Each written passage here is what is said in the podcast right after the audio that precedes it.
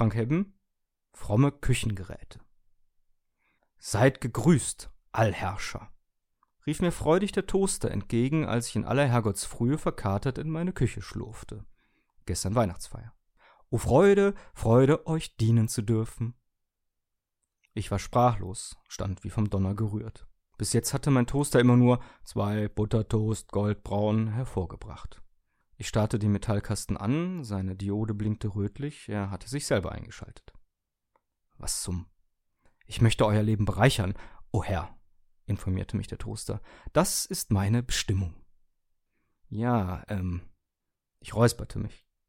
Die Situation war mir äußerst unangenehm, barfuß, mit Boxershorts und T-Shirt bekleidet in der Küche zu stehen und ein Gespräch mit dem Toaster zu führen. Deswegen bist du ja auch ein Haushaltsgerät, erklärte ich dem Toaster und lehnte meine Hüfte gegen die Spülmaschine.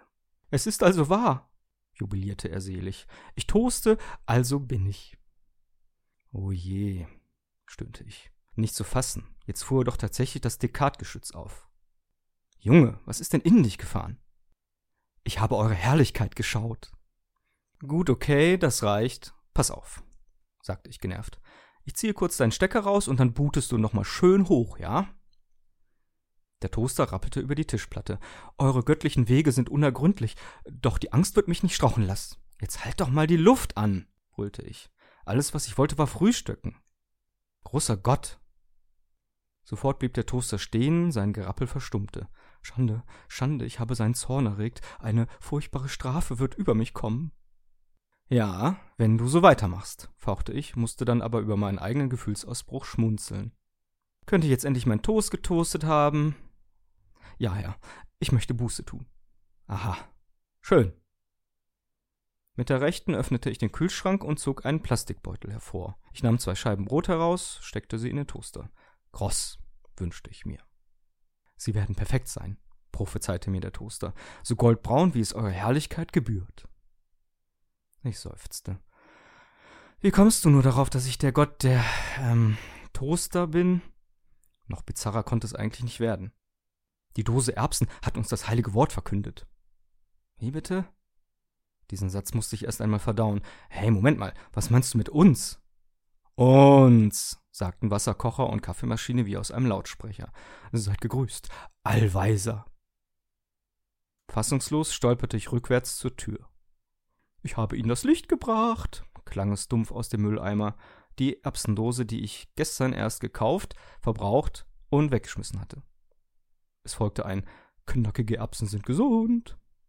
Diese nervigen Sprachchips in Konservendosen, was sich die Werbefritzen alles einfallen ließen.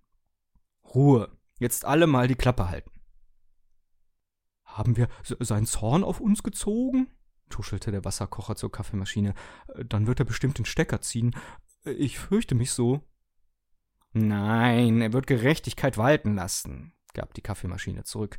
Seine Güte ist grenzenlos. Mir schwindelte. Himmel, es musste doch eine logische Erklärung für diesen Vorfall geben.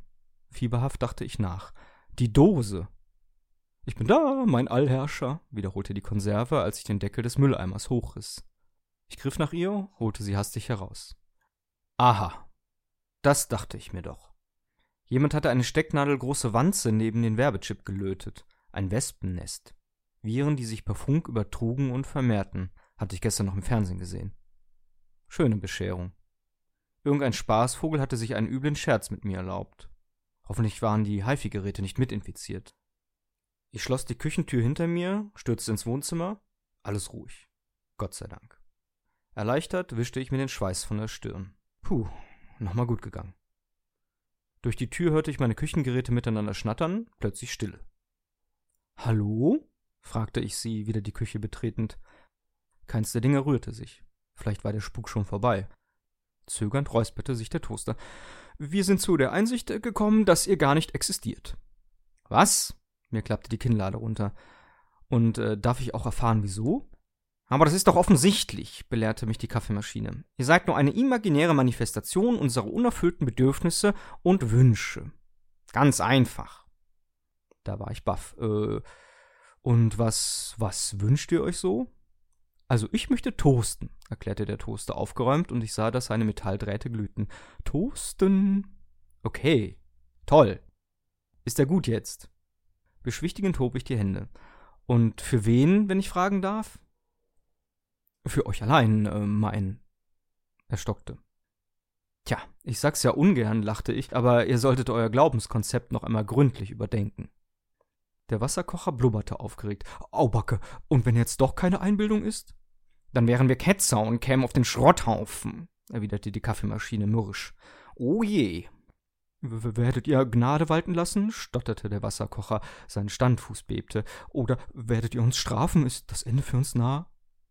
Tja, ich trat zu ihnen, meinen frommen Küchengeräten. Tut mir leid, Jungs, aber ich bin wohl gezwungen, euch abzuschalten. Armageddon! heulte plötzlich der Toaster los. Das jüngste Gericht ist gekommen. Er spuckte die zwei Toastscheiben aus. Auch wenn wir wandern im finsteren Tal. Ich schaltete die Kaffeemaschine ab. Groß ist der Herr und jede seiner Taten? Es folgte der Wasserkocher. Zuletzt umfasste ich das Stromkabel des Toasters und wollte es aus der Buchse ziehen, doch ich zögerte einen Moment. Mach's gut, sagte ich zu ihm. Mein Herr? Ja. Wie ist es dort, auf der anderen Seite? Gibt es das Paradies? Nickend spannte ich sein Kabel. Gewiss, Kleiner, oder wie ihr Küchengeräte das so nennt. Amen, flüsterte der Toaster glücklich. Hab vielen Dank, o oh Herr. Aber gern. Der Stecker sprang raus.